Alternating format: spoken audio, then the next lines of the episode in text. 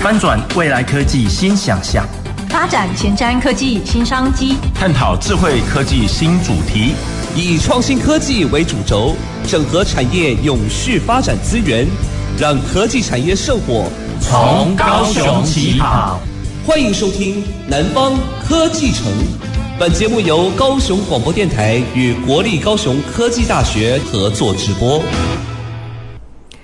各位高雄广播电台的听众朋友，还有我们 FB 前面的观众朋友，大家好！非常高兴大家呃持续收听我们呃南方科技城的节目，我是今天的主持人国立高雄科技大学郭俊贤。呃，不知道各位听众朋友还记不记得我们上个礼拜哈、哦、跟大家介绍了 ESG 好、哦，那呃关于就是我们的环境面啊、社会面啊、治理面啊等等的一个永续议题哈、哦。那呃我们这个礼拜哈、哦、要延续这样子的一个调性哈，持续到我们这个礼拜。那不知道。不知道各位听众朋友有没有关注到我们的一些呃之前发布的一个讯息哈？我们要跟大家分享，今天分享的就是食安的问题哈。那食安呢，跟我们的一个呃永续议题也有息息相关之处了哈。那其实我们之前哈也听过哈，常常就在讲一个事情，就是说，因为我们台湾很厉害哈，我们制造了很多呃，我们有很多的食品加工，也很多的农产品，然后可以去供应一个很美味而且品质又稳定的一个食品哈，但是也有人提到说，哇，你们台湾人都骗人，对不对？哦，太阳饼里面没有太阳，凤梨酥里面没有凤梨，更可怕的是老婆饼里面没有老婆。OK，那当然了哈，如果老婆饼里面有老婆的话，那是更可怕的一件事情了哈。但是呢，各位听众朋友哈，也知道我们基本上哈，吃饭这件事情几乎是我们台湾人的文化哈，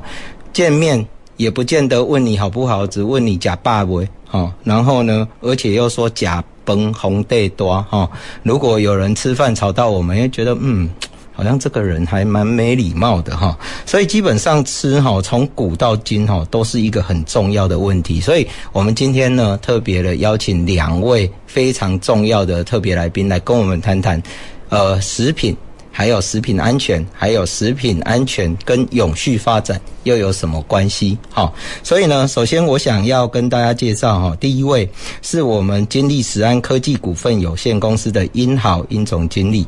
呃，殷总你好，主持人你好，各位听众朋友大家好。呃，接下来第二位呢，是我们国立高雄科技大学哈，我们水产食品科学系的我们李义珍副教授哈。那呃，义珍副教授呢，也是我们呃研发处哦那个国立高雄科技大学研发处的副研发长哈。义珍你好，主持人好，各位听众朋友以及 FB 前的朋友大家好。呃，两位哈都是在那个食品相关，而且甚至在食品安全上面哈都可以重重为各位听众朋友把关的哈。那等一下呢，我们就花一点时间来听听他们来分享一下哈。那首先呢，我们是想要先请问一下我们的义珍老师哈，那是不是可以简单的来介绍一下我们台湾这个食品产业的产值哈，大概有多少哈？我我我想听众朋友应该是觉得很多了哈，啊多到多多哈，可能。要麻烦你一下啊！另外呢，我们也想知道说啊，到底有哪些形态？如果说我想要投入这样子的一个呃产品诶，这个产业的话，我大概可以扮演什么样的角色？我们可以想象的是，哦，可能是。屠宰啦，哦啊，食品的呃处理啦，杀菌啊，包装啊，出货，还有没有更多哦？那这些人大概是什么样的一个形态工作？啊，人数大概有多少？可不可以请义珍来帮我们解惑一下？好，那其实呃，我们根据一些经济部的一个资料库啦，哈，目前其实台湾大概约有大概七千多家的食品工厂。那人数大概员工数，我估计大概有十五十五六万人的人数。那整个其实食品业啊，占整体制造业的一个产值比率，呃，比重大概有五 percent 左右，呃，出估了啊。那也是台湾的一个八大制造行业之一。那其实我们也经过一些数据的统计了，像 COVID-19 前的这个二零一九年啊，以台湾的食品跟饮料的制造业的一个产值，大概每年新台币大概六千三百亿元左右。那当然，持续的我们就会开始一直上升。那虽然到二零二一年呢，就是前年的部分哦，到五月哈，其实也就再度的爆发一些疫情，但是食品行业呢，也其实也持续在做增长的这个部分。那特别在食品产业的呃年产值呢，也增长大概十个 percent 左右。那特别像饮料业也是哈，它也按这个年增大概四个 percent。那我也发现了一个比较特特别的地方，就是在二零二零年，因为受到疫情的影响哦，我们台湾的生鲜啊，或者是食品线上的一个销售金额，其实也呃快速的一个成长哦，年成长大概有超过百分之二十，所以显示呢，我们就发现说，大家对于这个消费的一个习惯的改变，所以像冷冻食品的需求就会大增，也吸引很多的一个食品大厂来积极做抢进的动作。那我整个也统计下来，其实以制呃制茶叶啦，或者是调调味品制造业，或者是像膳食菜肴业以及制糖业，其实这些产业的产值也一直在做幅度的大增的部分。哦，所以基本上我们台湾哦，居然有七千多家的公公司在做这样子的一个呃行业哈，啊也有十五万人呐哈。那呃，医生你可以再稍微提一下，就是说如果进入到这个行业的话，大概会。呃，接触到哪些的工作形态呢？嗯，也正如刚刚主持人所提的哈，其实，在我们整个食品业来讲，当然就是从像最简单从原料，然后制造。或者是运输啊，像运输现在其实也是我们蛮重大的一个行业，像我们现在冷冻宅配啊、冷藏宅配，其实也是我们在呃物流上面其实蛮重要的一环。那当然最后面还是有像行销的部分，或者是在包装的部分，也都会介入到我们整个食品行业里面的一个一环。OK，所以基本上哈，除了刚才提到，好像真正我们去制造出这样子的一个食品啊，或者冷冻也好啦，或者是生鲜也好，哦，那除了这个以外，它其实它它整个的面向还有产业链、生态链，其实是还蛮广的哦。听起来就是说，剩货我们在运输的时候，我们是需要冷链哦，那也需要一些包装啊、品管啊等等啊。剩货在物流上面，呃，之前我们都想象好像一定要拿到店里卖哦，现在没有哦，现在基本上就是呃，有可能是用宅配的方式等等，然后哇，这个是真的也是一个呃，我们没有想象过的一个行业跟一个形态哈。那这个哈，各。各位，如果您是在那个 FB 的观众朋友，你大概可以看到我们中间这位殷总哈，那个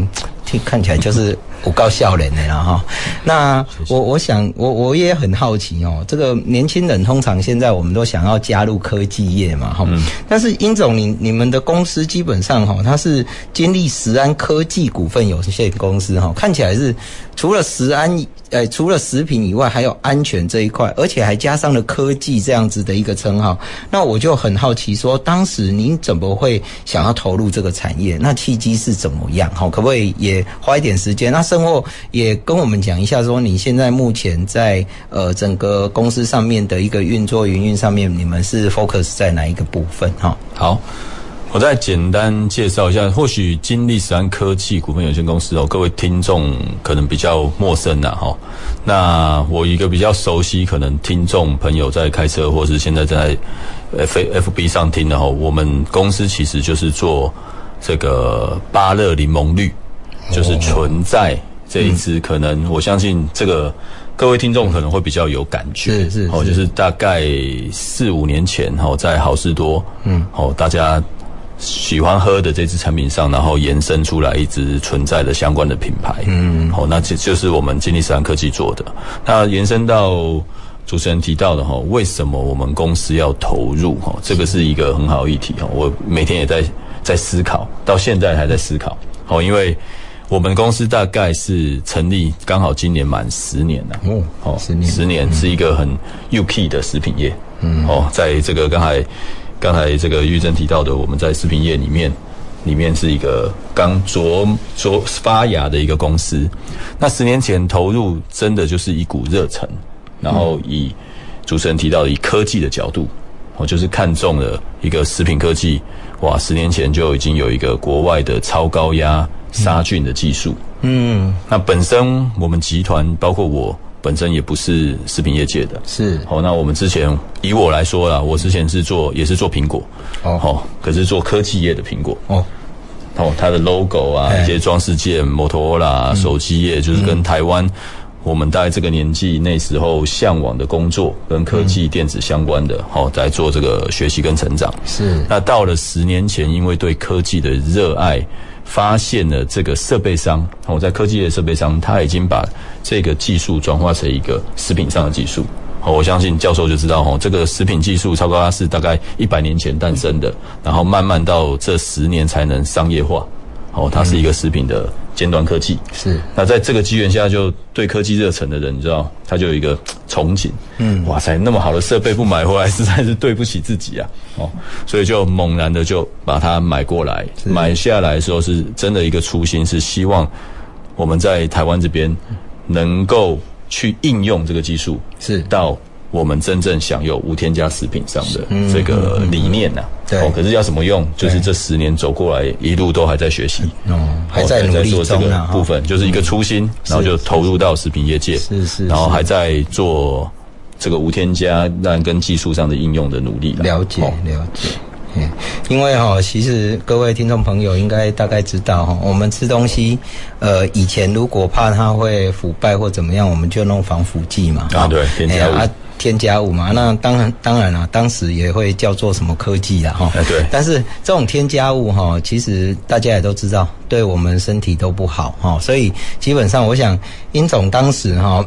应该是在做。用的苹果了哈，对，然后用用了用了那个那个不会腐坏哈，大家不用担心啊。用的用的，他就看到了一个超高压的一个杀杀菌的一个呃科技跟仪器哈跟设备。那这个东西就跟我们防腐剂不一样哦，防腐剂基本上就是添加，但是他现在强调我们现在在做的东西是超高压的一个杀菌，而而不是去做添加的部分哈。所以听众朋友基本上就会可以知道。说，哎，我们现在开始在吃的上面，大家的讲究哦，已经不再用传统的那一种杀菌的方式，哦，哎，对不起，不是在用那种添加的方式，而是用杀菌的方式来做处理，然后，那基本上，哎，其实我们过去也常常听到添加这个东西，什么，哎，那个塑化剂啦，哈，啊，什么什么雾化剂啊，等等，哈，啊，老实说，我们常常都是这样，消费者都是吃好几年。啊，赫然发现说，哦，啊这。加一堆啊呢哈，啊，们在那边弄哈，但是也也看起来也是说，我们食品业也常常在对于一些多元的挑战哈，包含原料源的来源哈，到底稳不稳定啊？甚或我们之前有提到的那种食安问题，像油的部分哈啊，或者是呃，像我们原物料上涨啦，因为战争而导致的那一些无法进口啦，甚或像我我还记得很很清楚哈，那个过去我们在呃。那个日本大地震的时候，哦，啊，现在一直在讲说，哎，我们现在进口的那一些，呃，产水产品是不是有核污染？诶，啊，所以我们就一直在面对这样子的挑战。所以，不管我们在这一个产业链，像刚才亦真提到的上中下游。哦，我们都承受着相当的经营压力啊！哈，比如说，呃，刚刚提到的那一种呃新冠肺炎的一个疫情，那就导致我们受到一些压力。那这些压力，不管这个是冲击需求增加或者是需求减少，其实都是对我们是压力哦，不是说增加就 OK 呢哈。所以我就呃，怎么样去考虑到说我们营运的冲击啦，强化我们这个永续的韧性啊，这个。就变成好像是当当代两位需要面对的一个议题了哈。那我是不是可以依据这一个产业呃的一个角度哈，我来请一下殷总来举一些国内外的一个产业的一个案例，他们是怎么投入的？好啊，如果呃在这样子的一个情况之下，他们是怎么度过的哈？而我相信应该也有一些好像很辛苦撑不过来的啦哈。但是我想殷总先让我们了解一下哦，这个。真的是一个很大的题目哈，来请。好，这个题目真的有点大，嗯，可是事实就是撑得过来的。现在我们还可以坐在这边讲话，是吧？还在还在撑呢，有没有过来不知道了哈。那当然有很多真的就在理念跟理想还有实际上就产生了一些结果嘛，对哦，不管是好的坏的。嗯，那其实刚才主持人提到的，就是不外乎是我们现在全球在讲的极端气候也好哦，因为。回到我们公司会会投入这个食品业界，其实是一个初心，因为我本身不是学食品的，是，所以我们董事长才会说的，就是因为看不懂，所以就一个初心就投进去，投进去的时候才发现这个水很深，是。可是我们那个初心不能变，所以回到吃，哦，主持人刚刚提到，我们已经不是在吃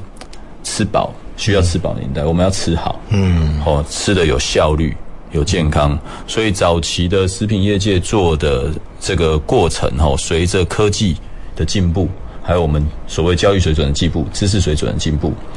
我们现在其实发现有很多东西，我们都希望吃到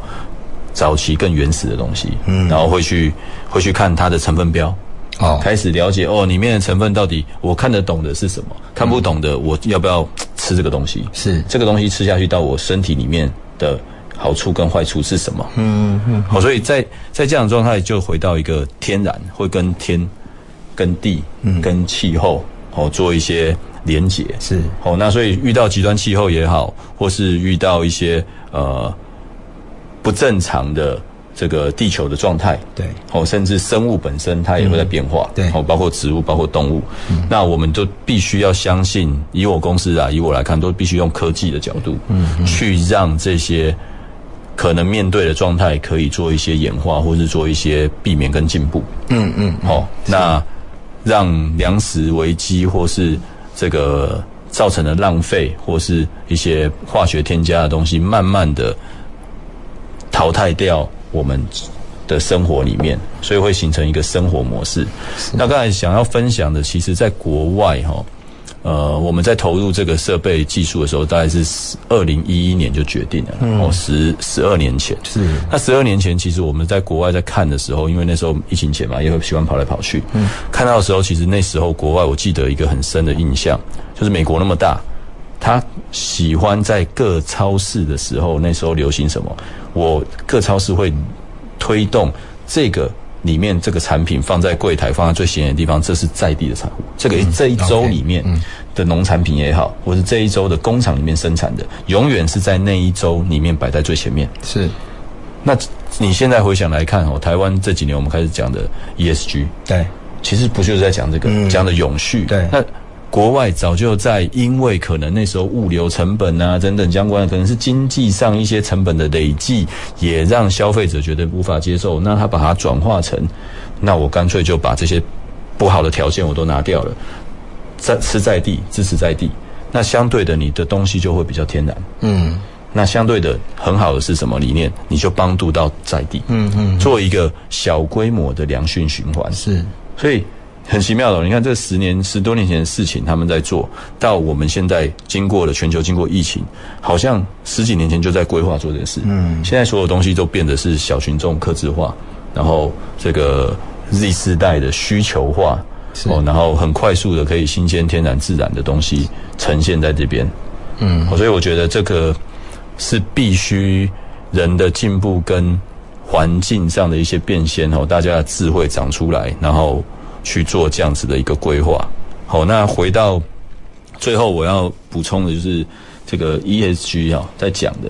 这个是消费面，对，好，消费面其实各位消费者来看的都是我们以环境为重，然后最后我们在消费的同时可以帮到社会。好，然后最后达到治理。可是以企业面哈，今天还是有企业面。我希望各位消费者以另外一个角度，ESG 以公司的角度来看的话，其实他要做一个成功，他一定要做 GSE。嗯，他是反过来做的。以企业面，公司要先有治理，包括食品安全，是它是一个治理的方式。然后治理的公司，公司可以在一群人有同样理念，能够营运。下去治理好，有标准化之后，才能回归到社会责任。是，是，然后之后有社会责任，公司有盈利，你就可以回到环境保护。是是，所以这个鸡生蛋，蛋生鸡，其实讲的都是永续啦，不止人的永续，生物永续，食材的永续。对，所以基本上我想，呃，刚才殷总有提到很多次啊，这个初心呐，哈，不是说那个。呃，细心初心呐，哈，是说一开始他们从新出发，哦，那在他们看到的东西里面，就是希望食物零添加，对，无添加。啊，无添加的情况之下呢，基本上就是希望捍卫呃各位听众朋友，或者是我们这些呃基本消费者的一个呃食品安全的一个想法哈，包括自己了、啊，对，包括自己，包括自己要吃。呀，其实我听说很多做食品的，也是因为自己在本身上面看到了一些食品上面的一个呃添加的忧虑，哈，所以他就是甚或在养殖上面，他们就开始在思考这个问题，好，所以他们就开始。呃，投入这一块，那的确，我们殷总也提到这一点哈，就是说公司看到这一块之后，哦，也毅然决然把这个庞大的那一种超高压杀菌的一个机器，哦，然后就把它引进到台湾，哦，当时或许也根本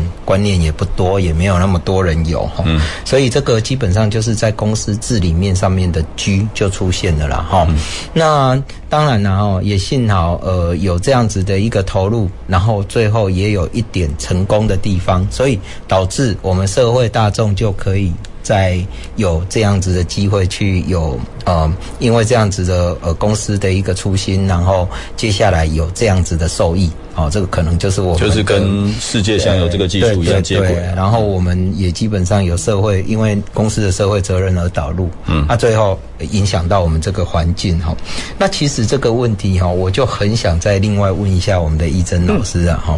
阿里七笑人被笑人哦，阿里做食品哦，以前老师说哦，绝大部分的人哈，当然我知道殷总是理工出身，所以他看到那个机器哈，他心里面有一个 嗯。却跃跃欲欲试的一个想法。阿医生，我们以前在做食品哈，我们老一辈的人都说阿里德奇去耳塞呀，哈对不对啊？插彩啊，哈啊，怎么这么年轻就想要来做一些食品相关的事情呢？哈，这个我想你也可以稍微来跟我们讲，因为以前我们都一直认为食品好像诶都不塞不不什么。对不起啊，哈，这个我可能讲的有一点歹势哦，就是是不是有一点那种。呃，没没什么，好像理论科根据啦，或者是那个学理上面的东西，你要不要趁这个机会，也让我们的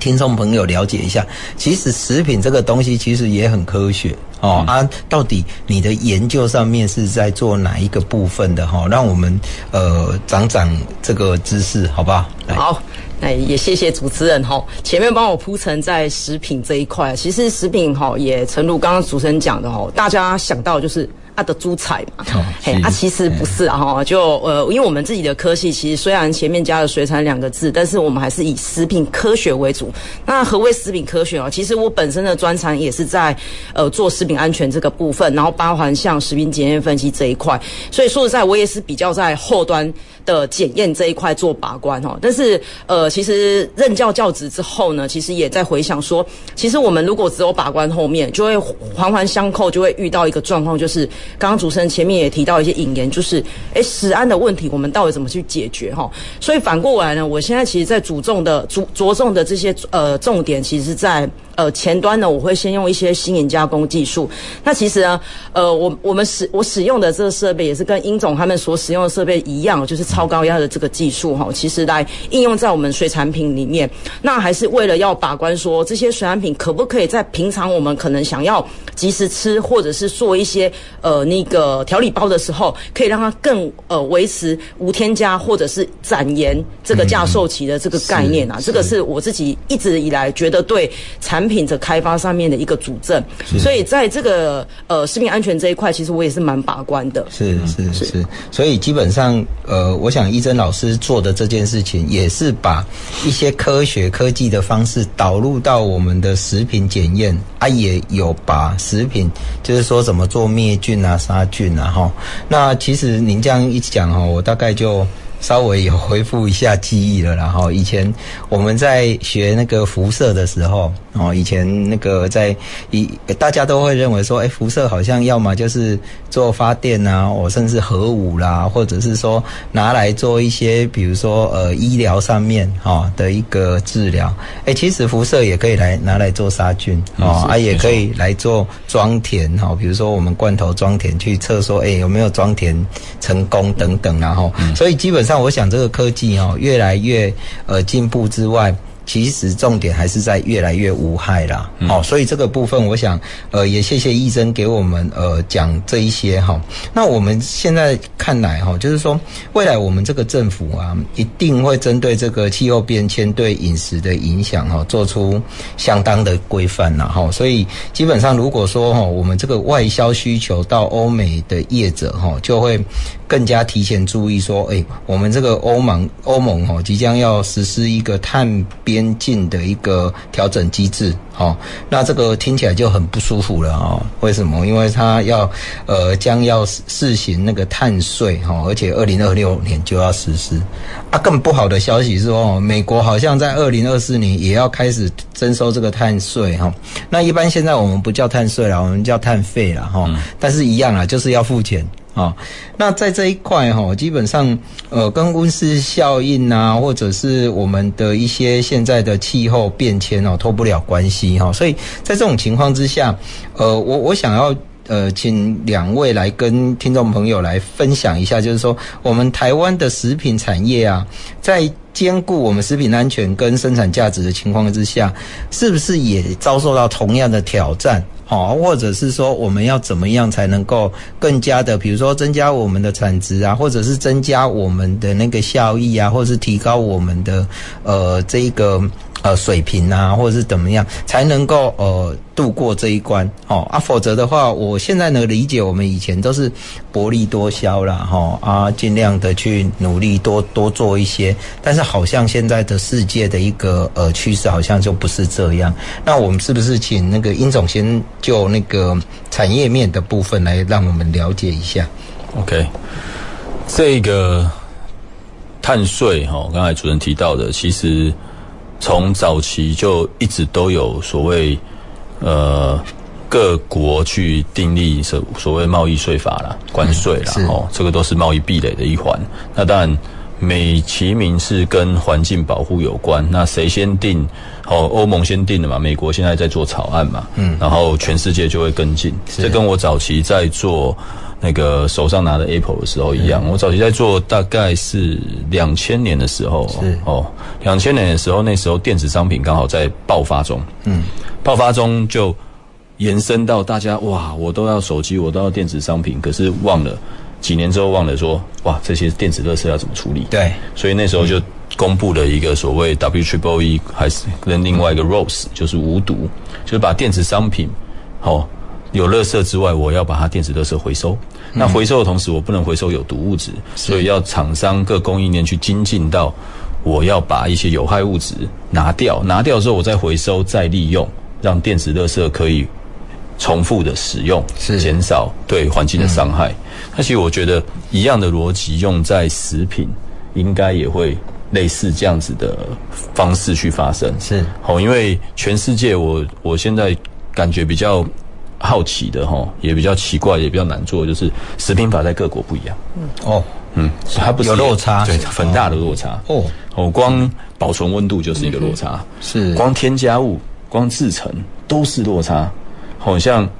台湾这边来讲，因我们经过多多次的食品事件之后，你看我们一直在修法，一直在精进，精进到现在，只要有添加，你就是要标示。哪怕只是百分之多少，嗯，你都要照实标示，不然就违法。可是这早期没有啊，所以很多早期的食品厂其实它对这个食品法应用，它内部里面产生很大的矛盾。包括我相信食品的专家也是，哎，之前都不用。那为什么不用产生矛盾？因为现在有很多国家添加物在里面低到一定量的时候，它也不用标示。嗯哼，哦，所以在这上面整合就就觉得很奇妙了嘛。对对，好，所以台湾有台湾它的规定，日本有日本的规定。好，在标示法上面，在添加物上面就不一样。那你在外销上面就会形成很奇怪，你要不要讲？要不要去符合法？好，这也是我们公司为什么我一直在在无添加上面一直努力，我整个团队哈一直在跟台湾在地的农民啊、渔民啊、农渔畜牧做结合。嗯，就是一样是种。或种植蔬菜，或是种这个水果的，对，每一个人的种的方式不一样啊，不太一样。嗯嗯，他有加什么你也不知道，也不知道。对，所以你必须要很深入的去有长期的伙伴，变成一个好朋友，变成一个封闭的供应链。嗯，这样子才是互信互助的状态。是是是。那何况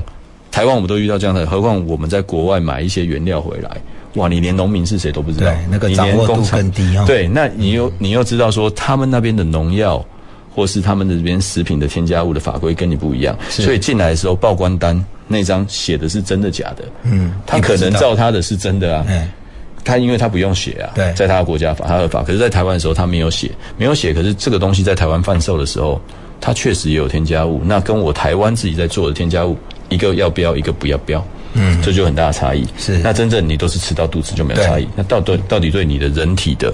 这个伤害是什么？嗯，对，所以。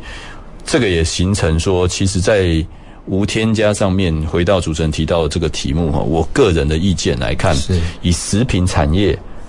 做国际外销，遇到这个碳税的部分，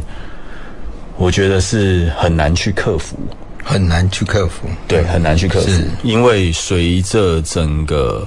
呃全世界的趋势，就是消费者抬头，嗯，然后所有。食品跟科技都尽量做到无添加、在地化采购。回到我说的嘛，我刚才十几年前在美国就是推在地的东西。对，所以好的东西其实，在现在的社会，大部分都是内销就结束了。对，那外销不是说不行，好，外销就变得，今天欧盟它已经也是推在地内销的东西。我在我自己国家 OK，那我们会买欧盟的东西，或是欧盟会买我们国家的东西，一定是它那边有差异化买不到的哦，或是那边就。就就是比较贵的，制造成本或是种植成本、养殖成本就是比较贵，所以有这种差异化的东西才会产生商业贸易行为。嗯，好，那这种商品定位出来的时候，当然就要去看它的要求的碳足迹、碳税是。好，它从制造，然后到生产、到成品、到运输到当地这些状态。嗯，那我觉得差异化大的东西，就像我举例好了，就像台积电。台积电说实在的，是台湾用电大户，是，对不对？嗯，那用电量大的最大的公司，在环保上面，在所谓的碳足迹上面，它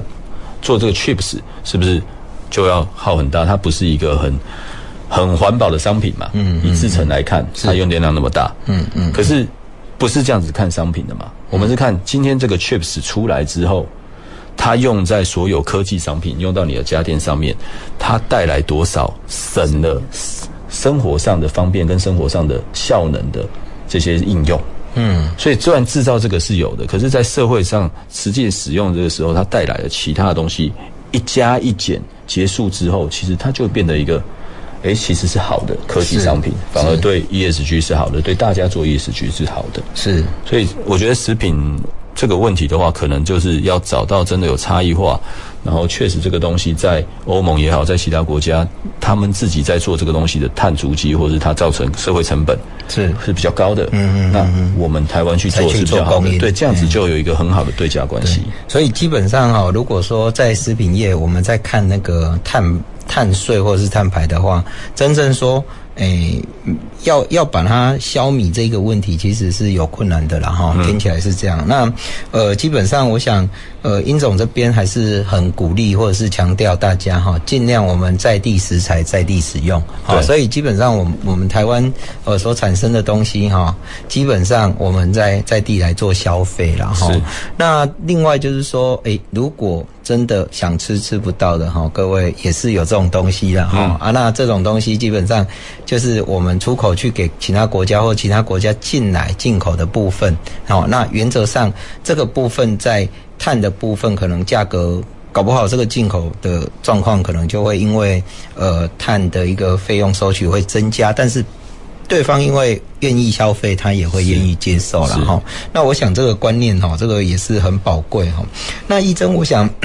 就我们的研究上面呢、啊，您这边有没有什么呃补充的地方呢？这一块？呃，我是刚好因为殷总刚刚提的，我想到一个法呃一个案例啦，其实是摩斯汉堡的案例哈。哦。其实它是从环境保护啊，或者是说食呃食材的选用，一直到员工的福利啊，其实他们永续也投入了很多的一个面。像多元化的部分，那我举这个例子是因为我在看他们的那个呃那个报告书的时候，我就发现，哎，他们在那个企业社会责任报告书也表示说，哎，他们蛮支持这个蛋鸡社会呃。蛋鸡的一个动物福利，或者是说他们使用这种飞笼的一个饲养。鸡，然后生蛋的这个部分，它同时也蛮特别，就是他们也提那个二度及弱势就业的一个机会，来打造一些高高呃中高龄友善的一个工作环境啊。所以他们像二零一九年，他们大概就有超过五十岁二度就业的人数，就占整个员工数大概百分之十二左右。我觉得这也是一个非常永续的一个展现哦。那我也发现说，其实，在饮食产业范围其实非常广泛的。那所以我觉得也像殷总刚刚提的啊，不是所有人都会做，或是所有人都不做。我觉得。如果你只靠这些大企业，或者是被规范需要撰写这种永续报告书的业者来推动这个永续的方式的话，其实你会变得很局限。那我觉得说，哎，既然资源是有，虽然是有限的，但是我们如果集中资源找出对的公司最重要。那最迫切也是要面对这个议题的一个着手的部分。是是，我想这个哇，这个真的长知识啊，蛋鸡有福利啊，哈、哦，这个基本上。不是说蛋农哦，是蛋鸡哦，哦，所以基本上我想。呃，大家各位可能可以思考一下，几个月前我们没有蛋的时候，那个时候基本基本上大家也是哦，掏卡莫的西尔哈。那所以基本上我想，这个非常新的观念哈，真的还蛮有助于说我们食品科技业者或者是食品科技学者哈，能够继续的去不断的引进这种新的观念跟呃资讯来给我们然后，那刚才提到摩斯汉堡，我们也知道说哦，它是一个国际在地化跟在地国际化的一个非常好的一个典范啊，源于日本啊，对对啊，所以基本上我想这个部分我们台湾也可以多做学习，然后特别我们在农产品或者是我们在食品业这么发达的一个情况之下哈，我们真的可以好好来努力。我这边补充一下，其实刚才呼应怡珍讲的哈，呃。这几年我的感觉啦，我自己也是消费者啦哈。虽然有在经营一家公司跟理念，是，可是以消费者的角度，我觉得一直缺的，我一直在自己在问自己哈，为什么我那么晚投入食品业界？嗯，那我的在食品业界里面，我还可以那么有兴趣，跟每天都在学新的东西，原来那么广大。然后这些东西吃，回到我自己自责的时候，我吃这种东西，每天在吃，一天要吃三餐，嗯、对。对不对？他、嗯啊、每天吃吃的状态，我对他的知识那么 那么弱，嗯，哦，从来也没有人教过我们，嗯，哦，然后到我都已经三四十岁才开始哦了解哦，原来这是添加物，这是什么东西？嗯、然后吃多了对你有什么样的状态？然后你吃蔬菜水果啊，什么样里面什么营养价值最好？对，然后才开始看里面的成分标，嗯、才开始看产品里面的营养标，嗯，结果。我们每天都需要在吃的那个原因呢、啊，根本原因我们根本没有花时间去做，都是专业的食品业者或者食品学者他们才知道的东西。可是我们自己是消费者，所以我回到我要补充的，我的感觉啦，我包括我们现在存在的库群客群啊，然后就是选择我们公司商品这些这些消费者支持的人，其实他不是真的什么收入很好的人，嗯，而是他愿意去花心思。对自己吃的东西负责，嗯，他爱自己，对对，所以回到我觉得一切的，如果今天讲食品，嗯，要讲科技或是永续，回到教育了，对，食农的教育，嗯，这上面我觉得是最最基本的。可是教育需要时间，真的需要时间，嗯，需要时间去才能去累积堆沙成塔，对，然后最后其实整个社会环境就会改变，我们。说实在的，那个消费者的教育的力量才会带动整个食品科技或者任何科技业去往那边消费者需求提出来去做，包括通路的改善。好，我就讲简单的一个果汁，我之前也在喝果汁，可是从来没想过柳丁汁里面百分之百现在市售几乎都是浓缩还原。嗯嗯，然后再想深一点，浓缩还原其实你在消费同时只是把垃圾丢在台湾。嗯，因为你把这个柳丁汁是来自于其他的巴西也好，嗯，大陆也好，其他的地方。对，你在消费他们的东西，嗯，然后最后你觉得是一个新鲜的东西。嗯，那台湾也有柳丁啊，对，对不对？那为什么我们不去转化这个力量，去用台湾的柳丁？对，就是跟农民你在消费同时，能够做到我们讲的永续。嗯能够帮到我们自己的状态，可是消费者你喝的时候，其实就更新鲜、更有营养价值。没错，没错。我想啊，各位听众朋友可能也有所感哈。以前哈，你如果吃猪肉哦，或者是出吃那个牛肉、吃其他肉，你可能也不知道它的来源。啊，最近因为我们开始在炒呃那个莱克多巴胺啊，然后等等那些添加呃养殖在那个养殖的时候给给的那些那个物那个应该是说药物了哈，嗯、所以大家就开始 care 这这个东西。那在这种过程里面哈，大家就会会去 care 它的原产地啊，会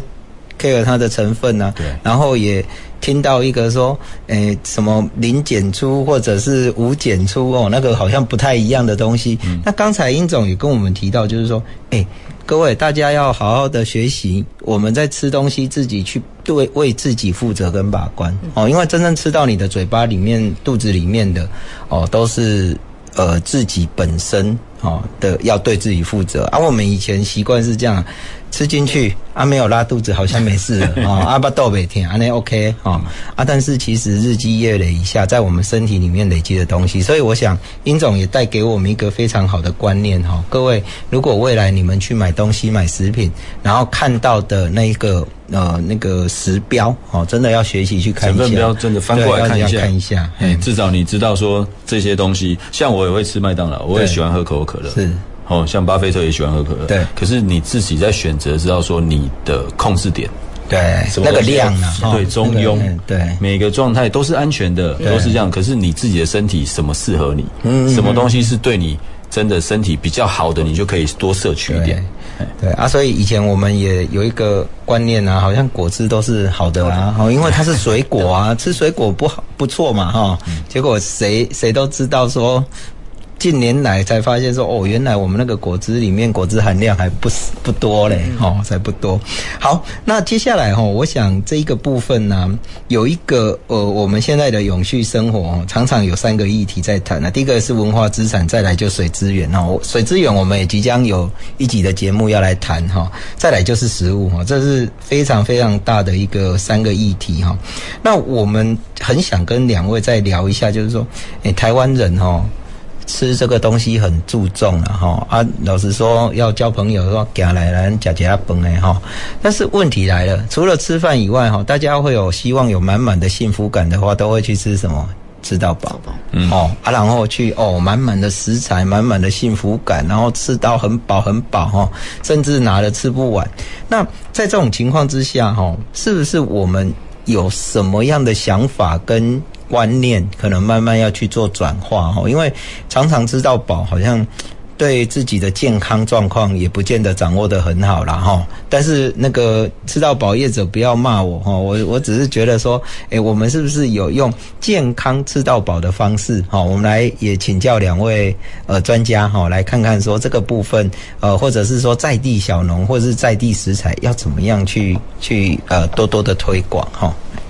那是不是请一真先给我们一些分享？我就这个议题啊，我个人是针对在像其实整个食品产业链啊，所以上阶像农畜与牧业的部分，那下阶到制造业，然后到市场。那我觉得从呃原料的一个资源啊，或者是在做研发的生产，或者是说做供销的部分，甚至于是哎有没有可能有重复利用或是再回收这个议题？其实我觉得整个食品产业的呃价值链是连通的啊。那我们为了要深化或者是经历呃精进这些近零永续或者是数位像智慧化的部分，其实都是现在我觉得蛮重要的一些转型发展跟效益。那我个人觉得，针对刚刚我所提到的呃原物料的这个资源，我我因为我刚好自己做的研究有在做废弃物的再利用，所以我觉得诶减少这些呃原物料的资源使用啊，或者是说我觉得在加工制造的过程有一些下脚料或者是剩余的一些这些物力物料，有没有可能再还原再利用哦？那像呃我觉得。可以分两个面向来讲，第一个是，如果今天这个下脚料啊，我想要再利用，我可能分成说，诶，它是不是有营养成分在的？那如果有营养成分在，它到底是，呃物呃这个剩余的东西是有营养，还是说它里面是有一些必需氨基酸，我们可以再另外去做摄取的哈？所以我们可以可能，皮肤把它做成像一些饲料的蛋白质的来源的添加，或者是说，诶，如果它可能可能有一些蛋白质，但是营养价值可能不是那么多的。比如说像一些嗯。鸡子皮啊、果皮这种东西，那我们可以可以把它用在像呃土壤的改良剂、生物塑料，或者是像沼气的生产，这个也是蛮多人在做的。那最后一个面向当然就是，哎，如果它蛋白质含量高，可是它产量很少的，那这个可能如果要直接来做，可能就是无利可图的部分。我们可能就把它做成像呃浓缩、纯化的动作，然后做一些在饲料的添呃添加上面了。那另外一个面向可能就是在于一些呃现在可能看到很多的一些呃保健品啊或化妆品啊，其实他们都有一些潜在的价值。比如举例来讲，我曾经做过研研究是鱿鱼，那鱿鱼皮啊，或者是鱿鱼，它其实有很多的副产物，比如说鱿鱼皮、墨鱼囊这种东西，其实这下降到大概有百分之二十五 percent。那它其实也丰富了很多的像蛋白质啊，或者是牛磺酸啊，或者是黑色素，或者是一些软骨素等等。嗯、那我们把它反馈回来，做成在一些医药保健品跟化妆品，我觉得这个是也是在实践我们的永续生活上面一个非常好的一个案例，这样子。哦、所以其实基本上可再利用的其实不少呢，哈。所以这个真的有赖我们这些食品业者或者是学者哈来帮我们研究，不然也不知道这种东西可以吃啊。那殷总要不要也跟我们讲两句这一部分哈？有没有在更新的观念可以提供给我们这些听众朋友？呃，我的概念我要分享的是哈，第一个主持人不用怕那个吃到饱业者了，嗯，因为业者他开这个，其实我觉得主导权还是消费者，是是，因为你到吃到饱餐厅去，他的心态，我今天我也会去吃到饱餐厅，好，比如公司聚会啊，或是什么小朋友啊，家里啊需要去这样的餐厅，可是吃到饱餐厅你去选择嘛，它食材那么多。你一样的价钱，可是每个人饱的程度不一样，就是你自我自律的控制。嗯，哦，那以健康来看，当然吃到个七八分饱是最好的啦。你不要吃到过饱。是，哦，过饱其实我们也经历过，大概就是做学生时代啦，对吧？对，学生时代就是笑脸嘛。是，反正我就是怎么样，我吃到饱，我我大家拼，你吃我吃的比你更多，嗯，哦，我吃的很划算。嗯、可是到了有一定年纪的时候，其实这个观念就过去了。是，所以，呃。这个产业永远会存在，可是否不同的需求，就是消费者你自己要去控制自己选择。消费者要有自觉啦。对，回到我说的，要有食品的知识啊。你在乎你选择的东西是。好像我最近比较喜欢去的是日本这个连锁的有一家火锅店啊，对，不好说广告了。哦，做这样的事情，所以回到这样子的状态，其实都是我希望能够做到是消费者能够选择要的东西是。然后制造商去制造消费者要的东西，所以最终我们的结论就是消费者要有自觉啊，嗯、然后再来就是说，哎，我们的物料哦怎么样再利用哦，这个都是很重要的东西。嗯、我们非常感谢哈，我们今天有两位特别来宾，特别。帮我们呃剖析的这些呃食材或者是食安的问题哈，那也谢谢各位听众朋友呢呃的收听哈，那我们今天的节目呢就先进行到这里，那我们下个礼拜二哈恢复节目的原播出时间哈，我们从五点半开始，那我们也再一次欢迎下个礼拜我们听众朋友继续收听前瞻的科技的未来的南方科技城。南方科技城节目由高雄广播电台与国立高雄科技大学合作直播，感谢您的收听。